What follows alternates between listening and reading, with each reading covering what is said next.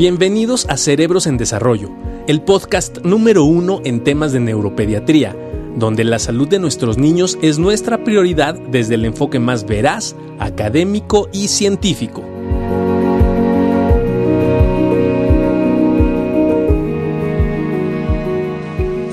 Hola, ¿cómo estamos? Muy buenos días. Y bueno, vamos a seguir hablando de el neurodesarrollo. Y parte de lo que queremos hablar del neurodesarrollo es de lactantes y de preescolares y todo el mundo que empiezan a vivir. Y un tema que quedó de comentar el doctor Juan Carlos García Berenstein de el sueño, algo muy importante que el sueño. Lactantes ya pasó el primer año de vida. Hablamos hasta el primer año de vida, ahorita hablar Juan Carlos un poco lo del sueño. ¿Qué viene? Y platicábamos, es muy importante. ¿Qué viene a partir del primer año de vida?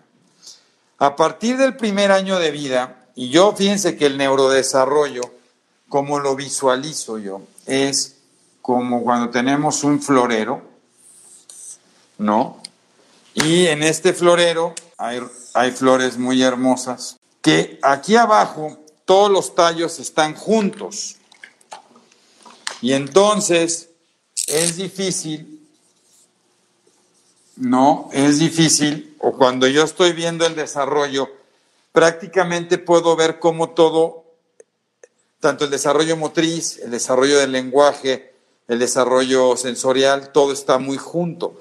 Por eso en general, todas las implicaciones que tienen que ver con algo que hago del desarrollo impacta sobre el resto del proceso del desarrollo. A partir del primer año de edad voy a empezar a ver cómo cada esfera del desarrollo va a ir tomando un camino diferente. Sobre todo en el niño del primer año de edad, donde espero que alrededor de el 80% de los niños empiezan con la marcha.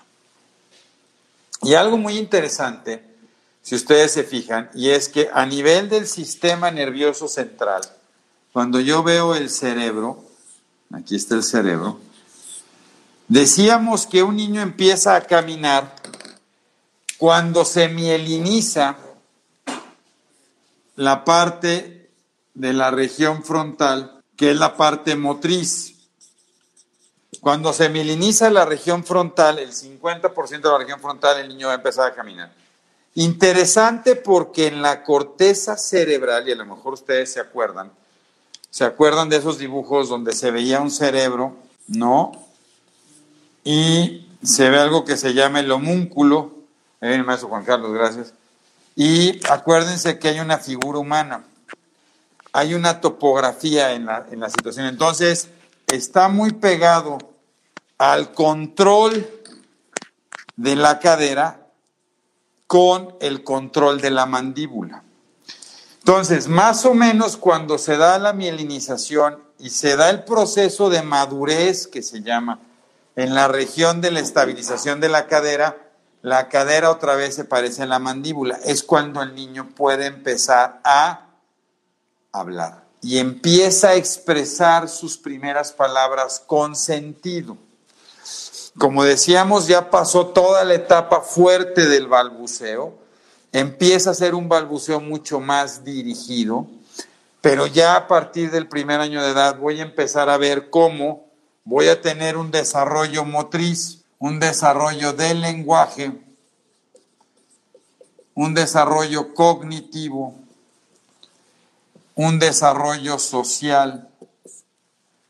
Y cada uno, y es bien interesante este momento de la vida, porque cada desarrollo puede empezar a tomar momentos y avances diferentes en todos los niños, lo cual no pasaba antes del primer año de vida, como que todos son muy compactos. Juan Carlos, ¿cómo estás? Bien, bien Qué bueno que estás con nosotros, qué bueno que ya te Llegando tarde, pero seguro. Eso, muy bien. eso es lo más importante, compadre. Perfecto. Y otra parte que tú ibas a hablar muy importante, ahorita que terminemos esto, es el sueño. Porque fíjense que la mayoría de los papás dicen, mi hijo dormía maravilloso, hasta el primer año de vida. Todo iba bien. Y luego les voy a decir algo, antes de que empiece a hablar Juan Carlos, que es, muy importante. Todo, no falta, ¿no? El, el, neurólogo, el médico que le dice, señora, seguro es porque su hijo se golpeó la cabeza. Seguro es porque se le cayó. Se cayó de chiquito. Y eso le generó un golpe. Y es que me acordé porque ayer, ayer este, tuve un paciente que me dijo, no es que me dijeron que mi hijo se golpeó la cabeza y por eso tiene autismo. Les quiero decir una cosa, para el a los papás. Yo creo que esto nomás le pasa a los papás, pero en general entre los seis y los ocho, nueve meses, uno está acostumbrado a dejar al enano en la cama. Claro. Pero no, pero porque se empieza medio a voltear. El problema es que cuando se empieza a voltear y además se empieza a arrastrar y se caen de la cama. Hay un estudio muy interesante que hicieron los, la gente de Gran Bretaña, donde empezaron a ver el número de golpes que uno tiene en los primeros dos años de vida. Y por lo menos se han contado más o menos 200 golpes los primeros años de, de defensa. Entonces, no se preocupe. Un golpe no genera problemas en el neurodesarrollo ni va a hacer que hable más o hable menos. Luego que porque se ven manchitas en el cerebro o se ven manchitas en el cráneo y esa manchita, el hueso tiene poros.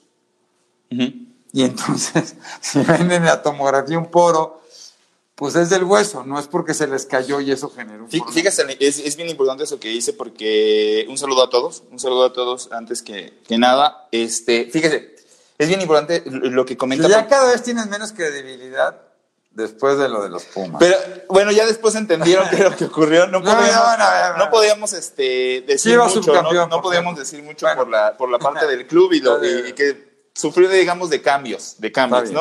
Pero bueno, este, fíjese la importancia entonces de que el neurólogo, a final de cuentas, tenga el acceso a los, este, a los estudios de imagen, ¿no? Eh, es importante porque de repente no es nada raro que se reporte em, normal, muchos estudios se reporten normales, sin embargo, no lo sean del todo hay que tener un ojo un poquito más clínico. Recuerden que nosotros tenemos una, ventaja significativa en comparación con los médicos radiólogos que a veces interpretan los estudios, y es que nosotros conocemos al paciente, nosotros sabemos por qué enviamos el estudio.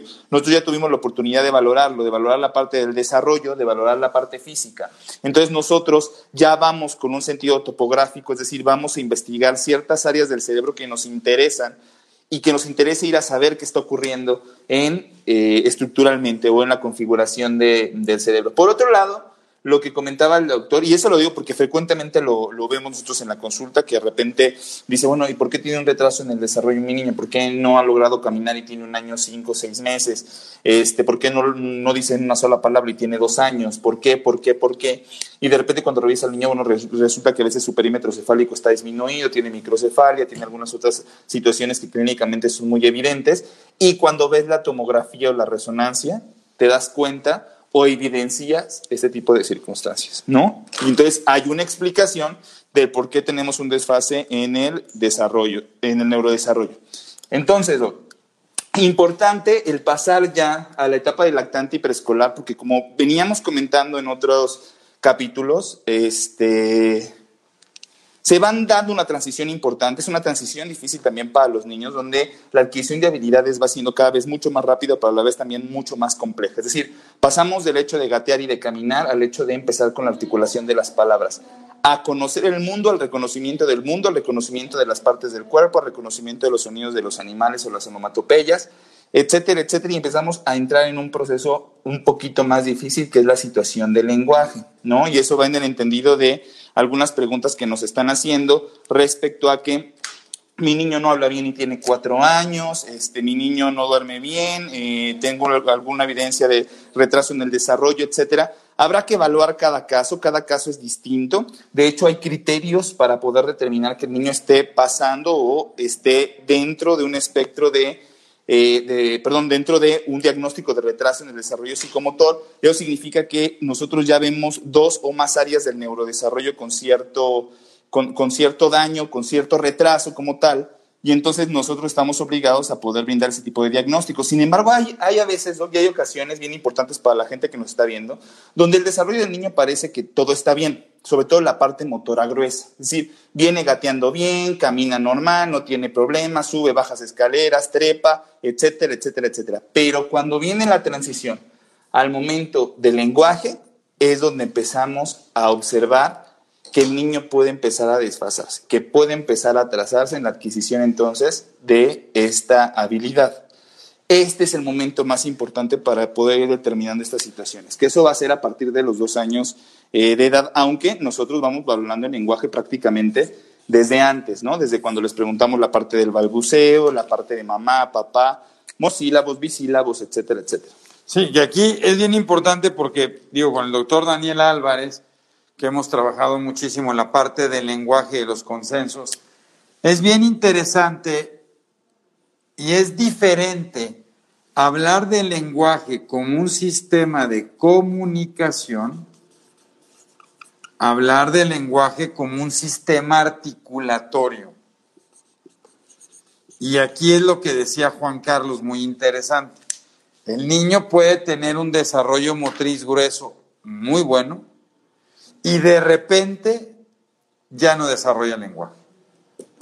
Sí, claro. Ya no desarrolla el lenguaje, entonces es muy importante. Voy rapidísimo nada más para decirles, Marisabel Lomelí, mi querida amiga, gracias por estar siempre con nosotros, una excelente gastroenteróloga. Saludos, saludos. Este, Leticia Villarreal, feliz martes. Eh, Natalia Valdés, Sumero Mole, muchas gracias por estar con nosotros, inicial y preescolar. Sandra Rodríguez, muchas gracias. Eh, a Liliana, eh, mi estimado Víctor Linares, hasta León, un fuerte abrazo, lo mejor. Antonia Reina, nuestro fan destacado, muchísimas gracias por estar con nosotros. A Javier Escamilla, tú. Que fíjense que les voy a dedicar un abrazo. Un super proyecto y les quiero pedir un favor gigantesco. Ustedes han hablado hablar de la estimulación auditiva prenatal y cómo puede favorecer el ayuda y el desarrollo del lenguaje. Les vamos a mandar un cuestionario para que lo podamos ver y es súper interesante cómo está. Con eso, eh, el maestro Diego Barrera, Diego hasta Tijuana, un excelente neurólogo. Eh, muchas gracias a todos. Está la Fundación Todo por EMI. Muchísimas gracias. Como siempre, Todo por EMI. Muchas gracias. Muchas gracias. Eh, claro, claro, Gaby. Fíjese, Gaby es que ahí nos dice. Zarza, ahorita lo vamos a poner, Ahí nos comenta, dice, como mamá, ¿no? Buenos días, muy importante eso que mencionan del lenguaje. Como mamá nos angustiamos muchísimo cuando, empezamos, cuando empiezan a notar que el niño pudiera empezarse a desfasar. Y es cierto, empieza la angustia y gran parte también de, la, de, de, que nos consulten en, la, vamos, en la consulta de neurología pediátrica es porque empieza, empieza a notar que el niño empieza a desfasarse respecto a los compañeritos de la escuela o respecto a sus hermanos o primos, ¿no? Se empieza a notar, la mamá lo empieza a notar. Ahora, si es un hecho, es bien importante esto porque puede ser que yo me desfase en la articulación de la palabra como tal, Acuérdense que un niño debe transmitir por lo menos de 0 a 10 palabras hacia los 18 meses. Las palabras que va a decir, decía un maestro de filosofía que hoy la primera palabra que dicen los niños cuando nacen es recuérdame, de gancito. Pero no, es papá, mamá, agua, leche. Es común que, por ejemplo, a la leche le puedan decir, o a todo le digan leche, no al agua, a la leche. Todavía es un momento al año y medio. Pero lo importante no es tanto el fenómeno articulatorio, sino el fenómeno de comunicación. Ojo, mucha gente, y aquí nos están viendo este, algunos personajes interesantes, dicen que los dientes, que se está tardando en dentar y eso implica un problema de la articulación, no tiene que ver. Lo importante no es qué tan rápido salgan los dientes, sino el orden con el que salen los dientes. Y aquí es muy importante que salgan primero los incisivos centrales inferiores, luego los incisivos centrales superiores y luego los dos de al lado abajo. Eso es importante y eso no genera problemas de articulación. Ojo, tampoco genera problemas de articulación el frenillo, ¿no? Y es bien típico, a todo el mundo le andan cortando el frenillo, le echan ahí un cuchillo, no. Entonces, lo importante en esta parte del lenguaje es, mi hijo tiene un desarrollo motriz normal, ya consolidó el lenguaje, tiene que empezar a consolidar articulación, pero ya para ese momento debería estar teniendo un fenómeno de comunicación adecuado. Esto es, ya puede seguir instrucciones sencillas y ya puede empezar a querer y me señala. Quiero esto, me lleva de la mano. Y antes de que se me olvide, y si estás de acuerdo, a ver si estás de acuerdo. Oiga, Doc, ¿le, puedo hablar en dos idiomas, tres idiomas, o eso lo va a confundir para desarrollar lenguaje? Fíjate que ese es un tema bien interesante y es una pregunta también frecuente, ¿no? Que de repente nos dice, bueno, ¿le hace daño? ¿Le hace daño el crecer escuchando dos idiomas? Eh, ¿Lo va a atrasar en uno de los dos? ¿Lo va a atrasar? Es importante. Bueno, hay diferentes estudios que se han desarrollado en cuanto a que no tendríamos que tener una dificultad en el aprendizaje de dos, dos, idiomas de manera simultánea. Eh, ya respecto a con qué calidad pueda, eh, por ejemplo, pronunciar alguno de los dos idiomas y con qué facilidad tenga uno sobre otro, lo único que se ha demostrado es, bueno, ciertas edades, ¿no? Ciertas edades donde podrías introducir un segundo idioma, ¿sí? Que por ahí hay algunos estudios donde dice bueno, que, la articulación de un segundo lenguaje o la pronunciación en un segundo lenguaje podría, ser, podría verse beneficiada a partir de los cinco años, por ejemplo. Eh, pero bueno, la realidad es que no tendríamos por qué tener ningún problema y de hecho tenemos muchos pacientes que tienen o la abuelita extranjera, ¿no? Abuelitas alemanas, abuelitas eh, inglesas, etcétera, y casi siempre ahí es donde, donde viene la, la introducción. Bueno, la mamá, ahora hemos visto mamás, que mucha gente que viene de Brasil, por ejemplo, y habla portugués. La lengua materna es el portugués y, no te, y llegan a México, ¿no? Va a aprender español, pero no hay que quitar el portugués. Eso es muy importante, portugués. Falar en portugués un poquito, buen día, buen día a todos, ¿no? Los que nos escuchan en, Brasil. Y bueno, bien importante, mientras mantenga la comunicación. ¿Cuándo me tengo que empezar? O sea, ¿cuándo me tengo que preocupar si mi hijo no tiene comunicación, aunque tenga un proceso motriz normal? Ojo, el hecho de tener un, niño motrizmente normal, con desarrollo normal, no tiene que asegurar que tenga un desarrollo de lenguaje normal o un desarrollo cognitivo normal. Que a estas edades el desarrollo cognitivo no es si ya se sabe la tabla del 10. Es más la relación que tiene, la interrelación social que va generando y ya esperas que el niño empiece a tener una interacción no solo con adultos, sino con los pares. A partir de esta edad es muy importante. Y hablábamos de un fenómeno que se da antes del año de edad, que es la ansiedad de separación, donde ya les cuesta trabajo separarse. Llora cuando se va mamá, llora cuando se va papá, pero también empiezan a establecer ya una relación y entienden que hay otros entes y es cuando empiezan a jugar y es estos momentos tan lindos que se ve entre un niño y una niña y que se ven y que ya se quieren, este, y empiezan a descubrirse, ¿no? Que ese es un fenómeno desde el punto de vista cognitivo y la gente que tenga niños entre uno y dos años de edad va a ver cómo se empieza a tocar, se empieza a descubrir, y ese es un fenómeno de comunicación, donde ya ve a papá y ya se ve él y empieza a establecer estas similitudes e imitaciones. Que gran parte de las situaciones de tamizaje que realizamos, ¿no? en la consulta, el tamizaje es, utilizamos algunas herramientas que nos ayudan solamente a darnos cuenta de si hay algún riesgo de algún problema en el neurodesarrollo. Gran parte de esos tamizajes se basan justo en eso, ¿no? Y las preguntas vienen en, ¿le responde por su nombre, por ejemplo? Que lo veíamos la vez pasada, que eso tiene que ocurrir antes del año de edad, significa que se llama Jorgito. Jorgito, ¿no? ¿Cómo estás? Y Jorgito voltea porque pues, sabe que es Jorgito. Empieza a identificarse por el nombre, por ejemplo. Pero resulta que las mamás no le dicen Jorgito, compadre. Le dicen el piojo, ah. le dicen el pajarito. Bueno, bueno, que se identifique como ¿Es un tú problema, le dices, no? es importante. No, no es un problema, tú le dices así, el niño se empieza a identificar con, con los conceptos que tú le estás dando a entender. Ahora, lo que sí es importante es factores de riesgo que hay que tomar en cuenta para la edad. Es importante que ustedes no tengan la sospecha en algún momento que el niño pudiera estar sordo. Eso es muy importante y lo digo tal cual, así. Sospechar que está sordo. ¿Eso qué significa? no? Que le estoy hablando por su nombre y el niño de plano no voltea, o por su nombre, o como ustedes tiendan a comunicarse con él o a decirle. No voltea. Está en su rollo. Mi mujer me toma potenciales auditivos cada mes. o, eh, o, exacto, o estás haciendo algo de actividad fuerte, ¿no? Algo de actividad estruendosa, fuerte para llamar su atención y el niño no voltea. Ese tipo de circunstancias sí es importante. O tranquilos o tranquilos. Niños súper tranquilos. Bueno, es a toda madre. Indiferente, vamos. el vato este es a toda madre, güey, porque ni se mueve ni chista. Puta, le pasa un camión encima y el morro, ojo, Hay que tener cuidado con Hay que tener cuidado. Otra, como decía el doctor Barragán, la situación de comunicación inicia mucho antes incluso que la situación de poder eh, tener lenguaje y poderse expresar de esta manera, de articular palabras. hay que, también se pregunta mucho, bueno, ¿qué hace para enseñarte las cosas? Te las lleva, te las enseña, te jala a donde, a donde quiere algo, te lleva, la señala cómo es que el niño se comunica eh, contigo. Recuerden que estamos pasando a la parte del lactante y preescolar, donde el sentido, el sentido es mucho más importante ya a la parte de comunicación y de lenguaje, entendiendo pues que a lo mejor no tendríamos ningún problema motor. Por ahí había una pregunta que dice, bueno, ¿y si tiene un retraso motor, entonces eso sí afecta el lenguaje? Si ya vengo de un retraso en el desarrollo motor. Entonces, ¿sí podría tener una afección en lenguaje? La respuesta es sí, evidentemente. ¿Sí podría o Sí podría o no podría. Más sí, claro, si, ya vengo con un retraso, un desfase en el lenguaje, más y aparte tengo algunas alteraciones en la interacción social o bien en el lenguaje, evidentemente eso ya se está constituyendo en una... Preguntas eh, antes que me vaya.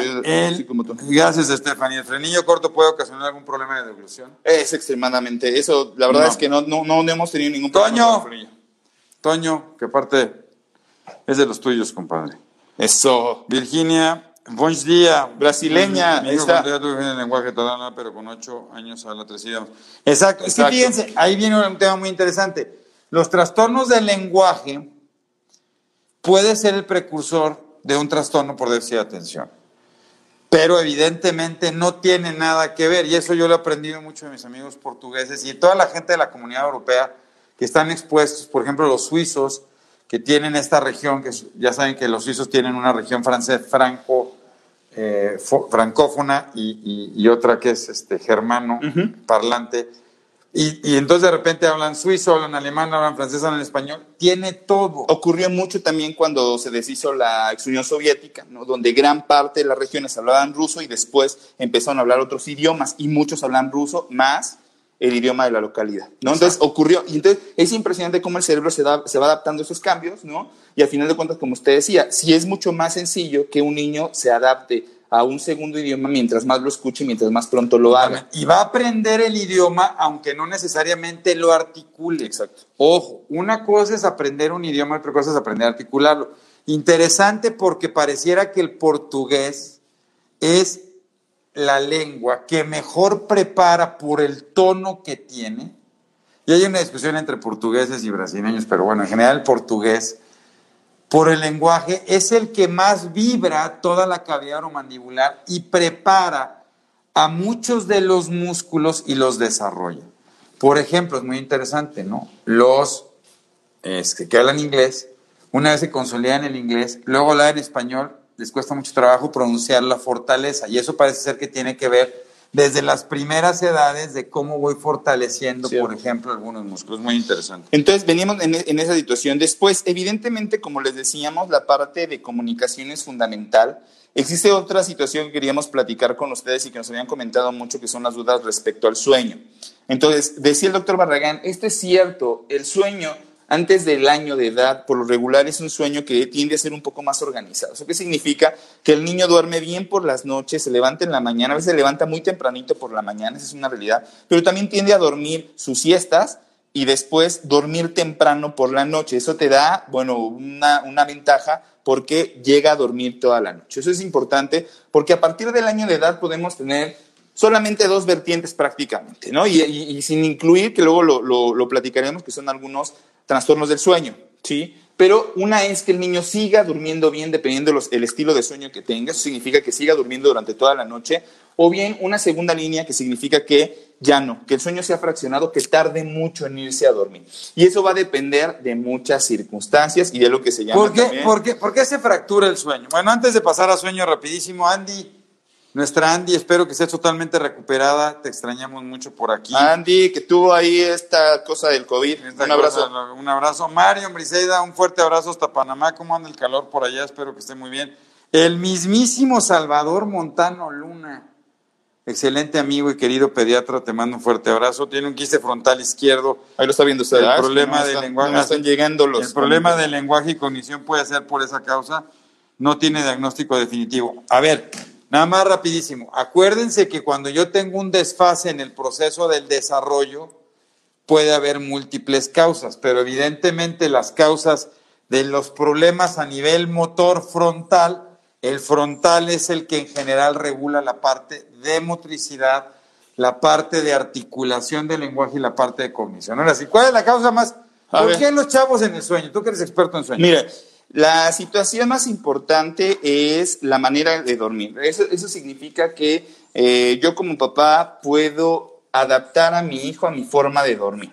¿Qué significa? Que de repente si voy a dormir muy tarde, el niño también puede dormir. Bueno, antes de eso, hay mucho, ¿cuándo tengo que mover al niño a su cuarto? Eso es lo más rápido que se pueda. Ojo con esto. Lo principal es que... ¿No es peligroso? Fíjese, fíjese qué, buenas preguntas, ¿no? Y seguramente van, a tener muchas preguntas respecto a eso, sobre todo en los primeros eh, meses de la vida, ¿no? A ver, esto es muy importante. La valoración del pediatra incluye la situación de que el neurodesarrollo se encuentre adecuado, que vaya creciendo bien.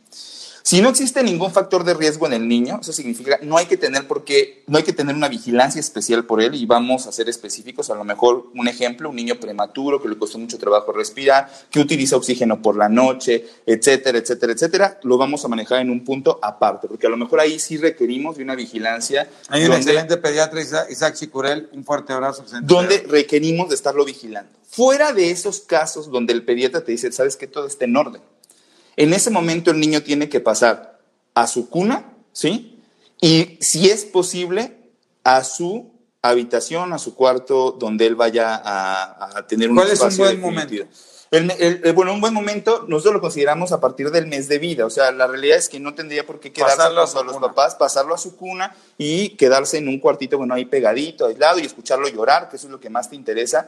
A lo mejor para la parte de la alimentación, que recuerden que durante los primeros 28 días de vida, que es la etapa de recién nacido, la alimentación se va dando con un horario estricto, establecido de cada tres horas más o menos. Entonces tú estás al pendiente de eso. Ya después del año el niño va a poder tener un poquito más tiempo de ayuno, entonces se le va a poder permitir también dormir un poco, perdón, después del mes, poder dormir un poco eh, más, ¿sí? Pero él ya podría estar perfectamente bien en su cuna, sin riesgo, ¿no?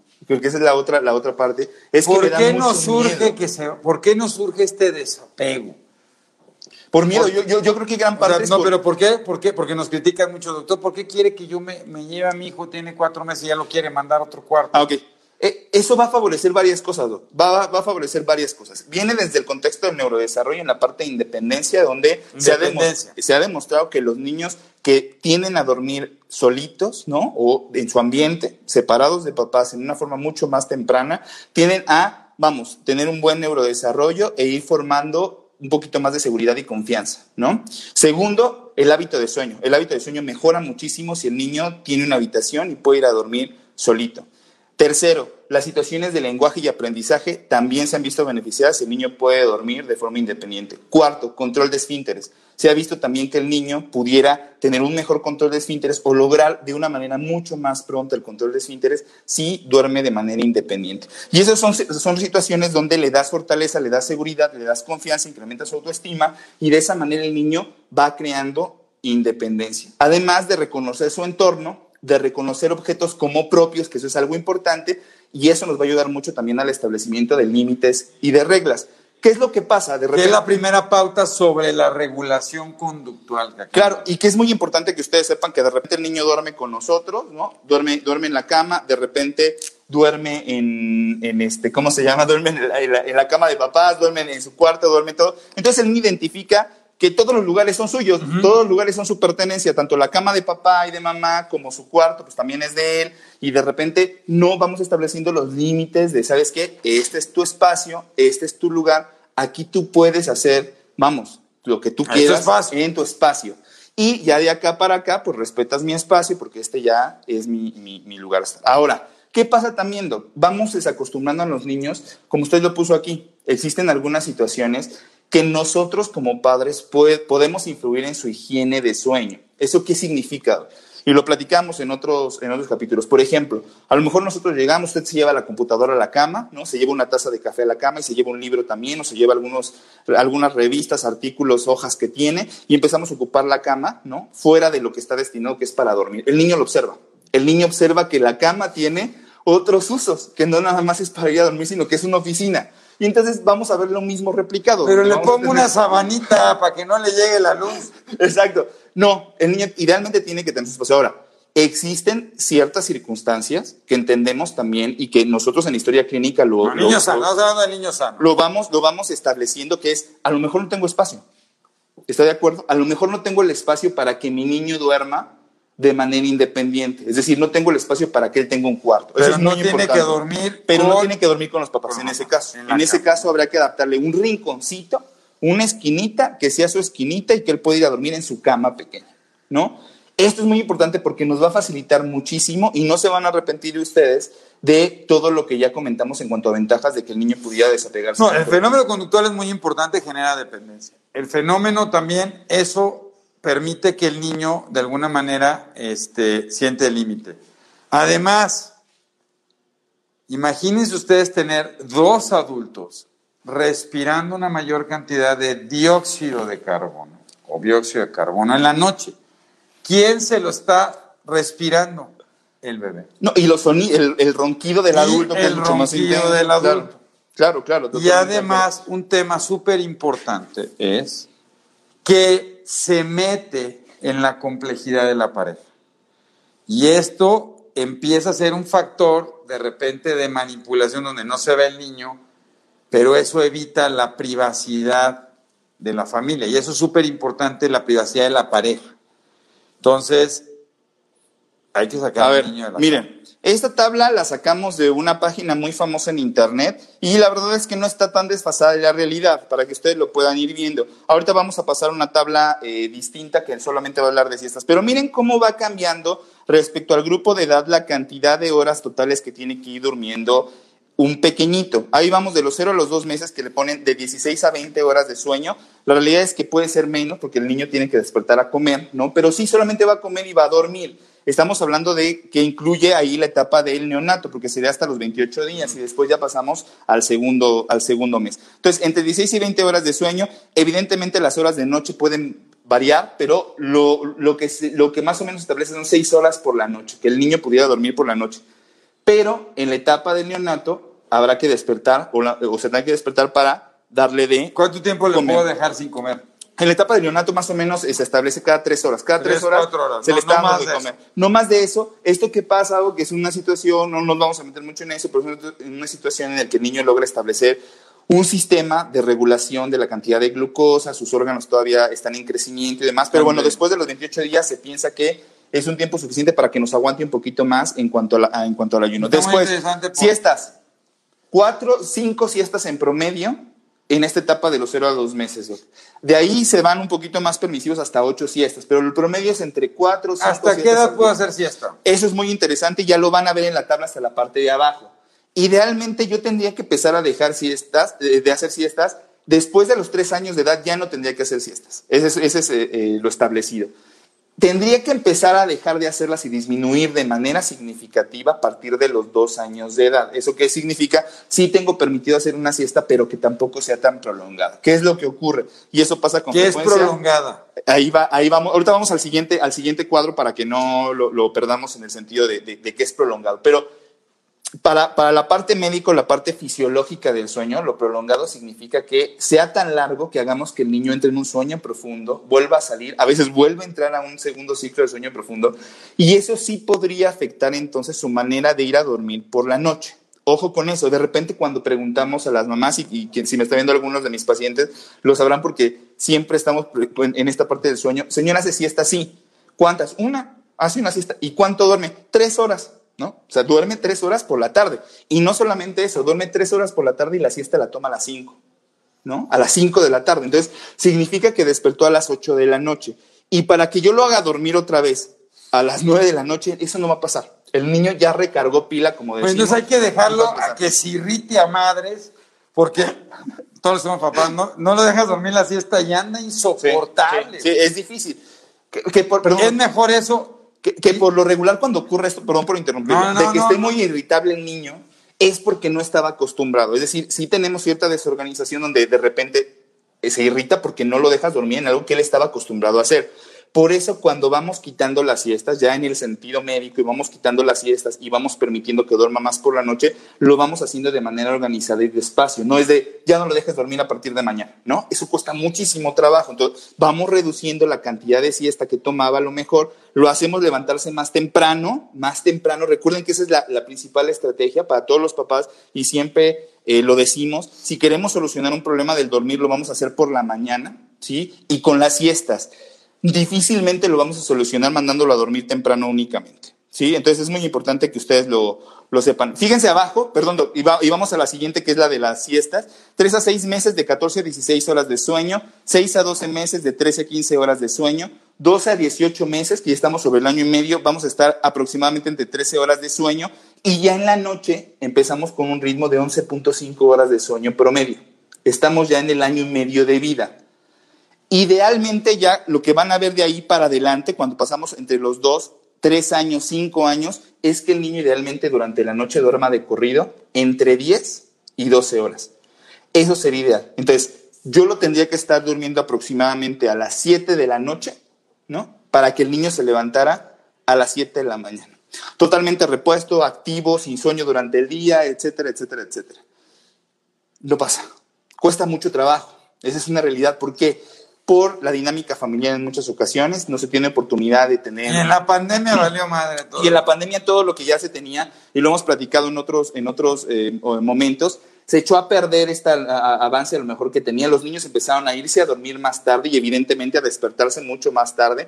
Y fue una preocupación constante de las mamás. Su manera de dormir ha cambiado, se están levantando muy tarde, se están durmiendo muy tarde. Después dice, ¿cómo le hago para corregirlo? Y lo mando a dormir temprano y no se duerme. No, pues evidentemente no se va a ir a dormir temprano hasta que no se pare temprano. Luego, si se dan cuenta, ya a partir de los tres años, entre los dos y tres años, ya solamente se está permitido una siesta. La siesta no tiene que rebasar una hora durante la, durante la tarde. E idealmente, la siesta no se tiene que tomar ya después de las cuatro de la tarde. Por lo regular, se acostumbra que pudiera ser después de comer y la siesta tiene que ser. A ver, ándale. Gracias a Giovanna Santos. Estoy un poco confundida con el tema de colecho. Ajá. La teoría del apego afirma los beneficios neurológicos. El documental Life se pronuncia a favor del sueño al lado ah, de los padres, que lo vimos. Siento que el tema de los límites a un bebé es una visión profundamente adulcéntrica. Ojalá pudiesen profundizar porque hablar de poner límites a un bebé. Y Raquel Salazar habla entonces de estos niños del colecho no es recomendable. Ok, estamos hablando. Bueno, ya, hablo una vez rapidísimo de Claudia Patricia Vázquez. ¿Qué pasa entonces con los niños que duermen en literas? donde los papás duermen abajo y el niño arriba. Sí, vamos, estamos en ese sentido, ya lo comentamos, hay a veces, hay, hay, ocasiones donde no hay espacio, habrá que respetar la cama de los niños en ese sentido, sobre todo si no hay espacio para hacerlo. Ahora, colecho, Doc, esto es bien importante.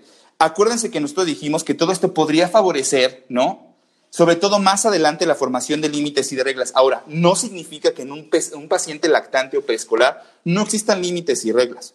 Por supuesto que tú lo vas haciendo y lo vas adaptando dependiendo de la edad.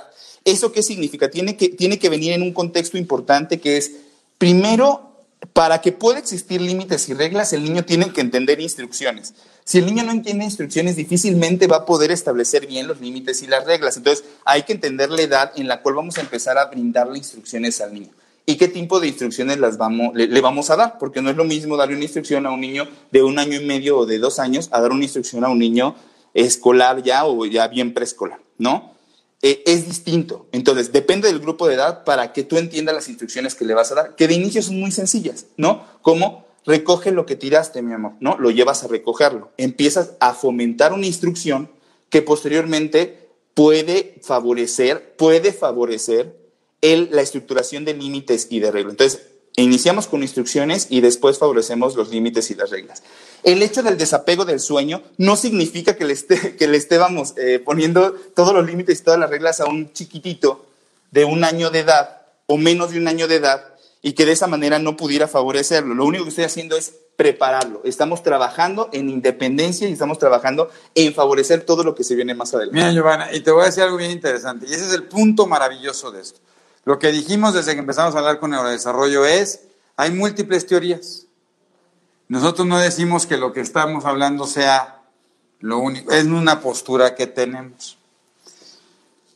En este proceso de la favoración de la individualización del niño, lo que nosotros consideramos muy importante es que el individuo pueda empezar a favorecer un desarrollo independiente. Y además de eso, que el individuo no esté expuesto a una serie de variables que sí pueden trastornar y irrumpir el sueño. Y que eso a la larga, ¿no? Te genere un problema con respecto a su desarrollo. Por ejemplo, ¿cuántas veces tiene que comer un niño? Lo dejo a libre albedrío con leche materna y si el niño quiere estar pegado. Entonces tengo niños que llegan, ¿no? O solo si quiere comer, ¿no? A su mamá le jala la blusa, ¿no? En la nana tres años, le da tres y se va. Eso es bueno o malo. Hay, hay posturas, pero en general, lo que sí sabemos es, tiene que estar un tiempo con sus padres, ¿sí? Pero alrededor de los seis meses de edad es un momento para llevarlo a su cuarto y separarlo. Y no solo, como decíamos, por la independencia que puede ir buscando, sino el niño empieza a necesitar un mayor requerimiento de oxígeno. El niño tiene que empezar a regular la temperatura. No es lo mismo si tiene que regular temperatura en su cuarto que donde hay dos adultos produciendo calor, produciendo un montón de dióxido de carbono y que el que lo está respirando es el niño, además de una cantidad de ruidos que generan este problema de disrupción del sueño. Cuando el niño empieza a estar mucho más consciente alrededor del año de edad y muchos papás te dicen, ¿cuándo es el momento en que se disrumpe esto? A partir del año de edad. Una de las mayores frecuencias de la disrupción del sueño, ¿cuál es? El niño se quedó dormido a las 9 o 10 de la noche, el papá llegó a esas horas, Exacto. Y lo tiene que despertar. Prendes la luz, prendes la luz, hace ruido, se despierta. Fragmentación del Fragmentas el sueño. Y, fíjese, ¿Eso tiene impacto no? Sí, porque al final esa fragmentación del sueño ¿sí? va a generar un problema de hormona de crecimiento, atención. Totalmente de acuerdo. Y, y, ahí nos preguntaban un poquito, dice, bueno, es que se ha visto que el dormir con los papás disminuye la posibilidad de terrores nocturnos, de despertares confusionales, me imagino. Y Falso. Es falso, es totalmente falso. Y eso es bien importante. Los problemas de sueño son genéticos. Son genéticos, siempre lo preguntamos, son altamente hereditarios, ¿no? Sobre todo el sonambulismo. Pero fíjense, más allá de eso, fíjense la importancia de esto.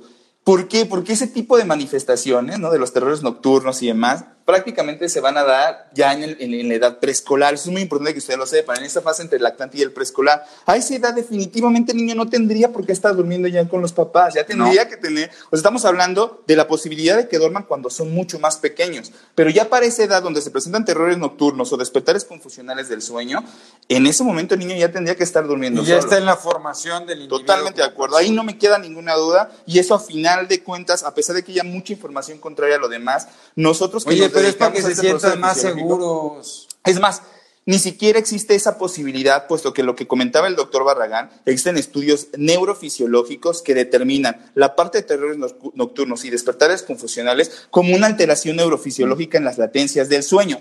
No tiene que ver con que el papá lo tenga abrazadito y el niño se sienta más seguro. Esa es una situación que es independiente. Ni, ni no favorece que aquí la ansiedad, no tiene nada que ver una cosa con otra. Entonces, ojo con eso, para, sobre todo para la parte de de, los pacientes que pudieran estar presentando alteraciones en el eh, sueño. Pero bueno, ya le vamos a dar fin a eso. Luego, los pacientes con epilepsia, punto y aparte, los pacientes con epilepsia, este, sí, de repente por los medicamentos sí podrían dormir un poco más, podrían tener algunas siestas durante el día, evidentemente por el efecto de los medicamentos que gran parte de ellos Miren, les voy a enseñar rápido, este, eso. Vamos a... A ver, antes, antes de eso, perdón. Para nosotros es bien importante y pueden estar viendo y compartir nuestras pláticas con familiares, con amigos. Les voy a pedir un favor. Métanse a YouTube. Ah, sí. Ponen cerebros en desarrollo todo corrido. y nomás pónganle seguir. Nos ayudarían muchísimo si nos empiezan a Sigan nuestro canal de YouTube, YouTube Cerebros en Desarrollo y nos tienen que poner seguir. seguir. ¿Sabe qué ha pasado? Que Afortunadamente estamos muy agradecidos con todos ustedes porque muchos de nuestros videos se están viendo por esta plataforma que Facebook ha sido súper padre para nosotros. Pero luego encontrarlos es difícil, ahí los puedes sí, Y la verdad es que para nosotros nos interesa mucho que quede en YouTube, que nos sigan en YouTube, en el canal de YouTube, porque ahí se quedan los videos, pues ya nuestra biblioteca ahí permanente y, van a perdurar a lo largo del, del Ah, qué buena pregunta antes que se me olvide. ¿Qué tipo de problemas en el desarrollo puede presentar un niño con Apgar de 7? ¡Ojo! Mira. El ah, Apgar. Mira, el, el Apgar solamente, eh, vamos, no, aunque nos interesa mucho, es algo que se tiene que interrogar en la parte de explorar, del interrogatorio de historia clínica neurológica. Definitivamente lo que nos interesa más es la evaluación que tenemos en ese momento con el niño, determinar cuál es el motivo en la consulta neurológica, que a lo mejor ahí nos podrías tú más bien decir cuál, cuál sería tu duda del por qué podría tener un problema un niño con Apgar de 7. Tiene problema de lenguaje, no camina, no habla bien, tiene algún problema de epilepsia, tiene alguna otra situación que entonces sí nos haga indagar y darle un poquito más de valor a ese tipo de antecedentes. El Apgar en general tiene dos, por lo menos dos calificaciones. Una se da al primer minuto de vida y otra se da al 5 al quinto minuto de vida.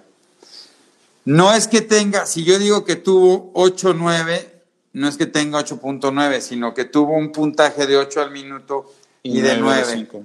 Lo único que habla es de la capacidad de recuperación y las estrategias de nacimiento. El ABGAR no es en ningún sentido y en ningún momento un pronóstico para el neurodesarrollo de los pacientes. Eso es súper importante, porque muchas mamás se angustian porque mi hijo tiene 7, nosotros los pediatras decimos ¿A quién le ponen 10 de Apgar? A los hijos de los pediatras nada más. Entonces, este, es importante nada más eh, algunos problemas de crisis convulsivas al nacer, etcétera. Evidentemente el Apgar nos interesa porque podría indicarnos que el niño tuvo algún problema de asfixia al nacer, algún problema importante al momento del nacimiento. Les voy a compartir esta, de nuevo esta tabla nada más para que puedan ver esta parte de, eh, de las horas de sueño, para que lo puedan observar. Vean cómo a partir prácticamente de los dos años de edad, cinco años, de los dos hasta los cinco años, prácticamente está, estemos, están, estar durmiendo en promedio de 12 horas. 12 horas al día de sueño, entre 11 y 12 horas es una buena cantidad de horas para, para dormir. Y se dan cuenta, a partir de los tres años, el niño ya no tendría que estar realizando siestas. Aunque es en Paraguay toman siestas todos. Aquí es donde el ambiente, sobre todo en el preescolar, otra vez, el ambiente empieza a moldear la expresión genética de este gran proceso y suceso del desarrollo. Y que no tenemos gran problema con ese tipo de siestas, ¿no? Porque la verdad es que van a dormir muy poquito tiempo y por lo regular lo hacen después de comer. Entonces, va, come, descansan incluso 30 minutos o un poquito menos y eso no va a fragmentarte, lo más probable es que no te fragmente el sueño por la noche, sobre todo porque lo hiciste después de comer y por el tiempo de duración de esa siesta. Entonces no vas a tener mayor problema. Ahora, fíjense... Pero otra vez, depende mucho, perdón, Termina, termina no, nada más para, para, para, comentarlo. Pueden ver ahí el número de siestas permisivas y vean cómo prácticamente las horas de siesta van disminuyendo. Por ahí más, lo mayor permitido que vamos a observar es a los tres años, una sola siesta, ahí dice una hora, yo la verdad es que lo recomendaría entre 40 y sí, 40, 50 minutos de siesta, ¿no? Y eso es todo. Y la realidad es que si se pudiera hacer Después de comer, que recuerden que más o menos la comida la tendrían que estar realizando más o menos a las 2 de la tarde, bueno, pues el niño estaría nuevamente activo a las 4 de la tarde aproximadamente después de comer. Entonces es importante que vean cómo se van quitando las siestas y a final de cuentas también las horas de las siestas no, no se requiere de más horas para que el niño esté activo durante el día. Eso es importante para que ustedes lo puedan ir viendo, que eran las tablas prometidas de, de, esa, de esa parte. Este. Yo soy sonámbula. Sí, eh, hay, hay, pacientes, el sonambulismo es altamente este, eh, hereditario, entonces siempre se pregunta, muy hereditario también entre mujeres, fíjese, no sé qué, cómo lo ha notado, pero se hereda mucho entre, entre mujeres, es importante que lo veas y con tus hijos también lo, lo llegues a notar. Y también que existen relaciones no solamente del sonambulismo ni otras, otras alteraciones del sueño, donde sí echamos mano de herramientas mucho más específicas de estudios que tienen que ver con, la, con valorar la calidad de sueño durante toda la noche y nos topamos con muchas sorpresas, que de repente es, sí tengo un problema para el sueño, pero a lo mejor también tengo algunas descargas anormales que tienen que ser tratadas, etcétera, etcétera. Eso es importante. es bien importante entender qué son las parasomnias. Las parasomnias son problemas durante el sueño. Si tengo un problema en la cronología del sueño, es que no me puedo dormir temprano, me despierto, eso se llaman disomnias. Y aquí está el insomnio. Dentro de las parasomnias está el terror nocturno, las pesadillas, los soliloquios que son hablar, porque ahí decía. Son manifestaciones del sueño, son problemas durante el sueño que se dan en el preescolar y que en general tienen un carácter hereditario. Y es interesante porque a lo mejor el papá tuvo muchas pesadillas y ya no se acuerda, pero él hereda y su hija tiene nuresis o su hijo tiene sonambulismo. Esto no tiene que ver con situaciones de otras índoles. Es una cuestión genética, como la miopía, ¿no? Mi papá es miope y yo tengo un alto porcentaje de ser miope y se hereda, ¿no? Y no tiene que ver porque mi mamá no se echó la nieve de fresa o lo que sea. No tiene que ver con independencia, no tiene que ver si el niño durmió o no durmió con su padre. Esto es una cuestión genética. Y que dependiendo la frecuencia y la fractura de sueño que está teniendo, requerirá o no tratamiento. ¿Ok? Pero eso no necesariamente tiene que ir con ninguna manifestación del lenguaje, digo, del desarrollo. Y antes de que se me olvide, bien importante, sobre todo por el tema de preescolar, porque el tema del preescolar es cuándo lo meto al colegio. ¿Vale la pena que vaya maternal o no vale la pena que vaya maternal? ¿Es mejor exponerlo a una situación social temprana o es mejor no exponerlo a una situación social temprana? Se los pongo así de fácil. Yo fui al preescolar hace más de 40 años. Y el preescolar, cuando yo estaba pequeño, tú, evidentemente, pues ni en la mente de Dios, no era, no era obligatorio. Y uno podía entrar a primero de primaria a los seis años a leer y escribir. Sí, claro. Ahora, hay evidencia científica sólida que haya demostrado que el meterlos a maternal hace un cambio revolucionario o meterlos a primera de primaria, Juan Carlos? Hacen un cambio. Obviamente, obviamente eh, eh, es muy complicado, ¿no? Porque no hay, no hay ningún estudio. no, no lo hay. Ahora, es un proceso de adaptabilidad, o sea, a final de cuentas, eh, yo, yo, lo vemos pues con todos, nuestros, con todos los, niños que, que de repente es, bueno, va al preescolar y prácticamente en Kinder 3, ¿no? El niño ya está leyendo y escribiendo, o sea, ya tiene que entrar a la primaria sabiendo leer y escribir. Bueno, ahorita por la pandemia es, mi hijo, o sea, voy a pagar el kinder para estar media hora en línea. Ha sido una, un tema. ¿Y para qué lo llevo? O es muy obligatorio llevarlo. O sea, en realidad, ese es el ambiente. Es qué tanto esto realmente tendrá un impacto o no sobre el proceso de desarrollo del escolar. Pues eso depende de un montón de variables, si mamá está con él, si mamá no está con él, si mamá trabaja, papá trabaja. O sea, hay tantas variables en el desarrollo y ojalá se llevaran esto a casa. Es, esto es tan contra, o sea, tiene tantas variables que poder decir que hay una sola variable que determine el proceso, y eso por eso me encantan los problemas de sueño. Los problemas de sueño tienen que ver con genética. Claro, y, además con situaciones que favorezcan estos problemas. Por eso lo Disparadores. Eh, por eso lo decíamos, esta parte donde los niños duerman acompañados, duerman en la cama de los papás, el sueño se esté fragmentando continuamente, el papá esté roncando, la mamá esté moviendo y, se para el baño, etcétera. Eso de alguna manera fractura el sueño, fragmenta el sueño exactamente, y puede dispararlas. Ahora, a pesar de que ustedes no vean que el niño se despierta, o sea, no necesariamente el niño tiene que despertarse, que me dicen, no, él duerme muy bien, yo me paro, ni se da cuenta, yo prendo la luz, él sigue dormido. No es cierto, no es cierto. O sea, el sueño puede fragmentarse sin necesidad de que el niño abra los ojos, despierte y te diga, hola, ¿cómo estás? ¿Qué estás haciendo? No, el dueño se fragmenta por el simple hecho de que él puede escuchar. El oído no descansa, el oído está trabajando todo el tiempo, a todas horas, de día, de noche, etc. Entonces, el ruido puede fragmentar mi sueño sin necesidad de que yo abra los ojos. Y eso de adulto es un poquito más reconocible, porque tú puedes estar con los ojos cerrados y escuchas que ya te da flojera abrir los ojos, levantarte y demás, pero te despertó, o sea, de alguna manera te sacó del sueño. En los niños no está identificable, pero lo más probable es que sí se fragmente, a pesar de que nosotros digamos que no es así. Do, a ver, que tenía una, una, una este, pregunta que quería hacer. Gracias por tus, por tus saludos a Messi. Este, fíjese. Muchas gracias, ya se nos fue, compadre. Se nos fue el tiempo bien rápido. Este, Estamos peor cada ¿Qué vez. pasa con el tiempo de ayuno si un niño con epilepsia duerme 10 horas? ¿Qué pasa con ese tiempo de ayuno? ¿Le afecta el tiempo de ayuno a un paciente con epilepsia? No, pues la verdad es que no tenemos. Por Ahora, menos de la, la no única situación, y lo que, 24 horas. otra de las cosas que siempre hacemos, ¿no? De repente nos llegan pacientes que toman una pastilla a las 9 de la mañana, otra pastilla a las 5 de la tarde y otra pastilla a las 2 de la mañana, ¿no? Y despiertan al niño para que se tome el medicamento. Entonces, de alguna manera, sí existen posibilidades, y siempre lo comento con mis pacientes, de que se puedan establecer horarios más cómodos para permitir que el niño pueda dormir corrido, Por favor. Y no, No, seguramente por ahí ahora, nos estarán escuchando. Oye, y, y- y entonces un preescolar para que se desarrolle más fuerte, ¿le doy vitaminas?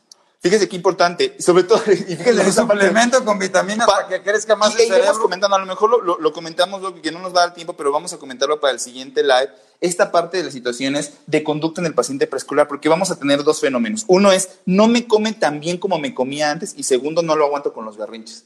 ¿Qué le parece? No? O sea, para dejar el preámbulo Va. a la- al siguiente live, porque va a ser buenísimo, porque vamos a tener en todos los ¿Y pacientes cómo va a entrar a tres, cuatro añitos que son insoportables, ¿no? La parte de los berrinches, se me tiran, me jalan el pelo, se están así desba- desbaratando en el piso y pataleando. para que todos los pediatras buenísimo. que están nos comenten, las psicólogas, les agradecemos mucho. Este es un foro abierto y nos encanta que cada quien pueda exponer.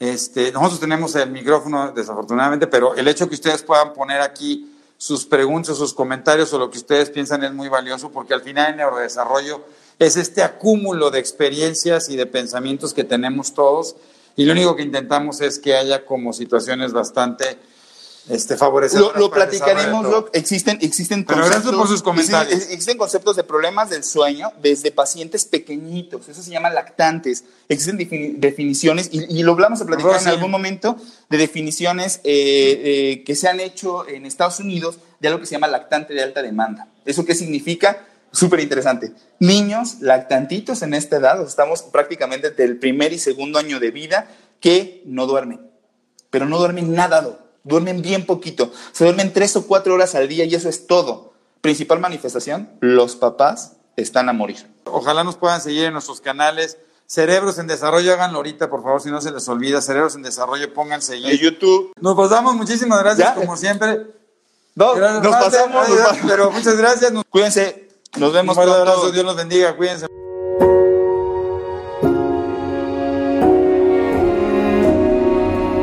Cerebros en Desarrollo, el podcast comprometido con la idea de que en los cerebros de nuestros niños no hay límites. Síguenos en nuestras redes sociales. En Facebook nos puedes encontrar como Neurología HIM, en Instagram como arroba Neuropedia HIM, nuestra página web es cerebrosendesarrollo.com y si tienes cualquier duda o comentario, por favor escríbenos al correo electrónico cerebrosendesarrollo@gmail.com. Si este episodio crees que le puede ayudar o servir a alguien, por favor compárteselo. Le podrías estar ayudando mucho más de lo que te imaginas. Nos seguimos escuchando.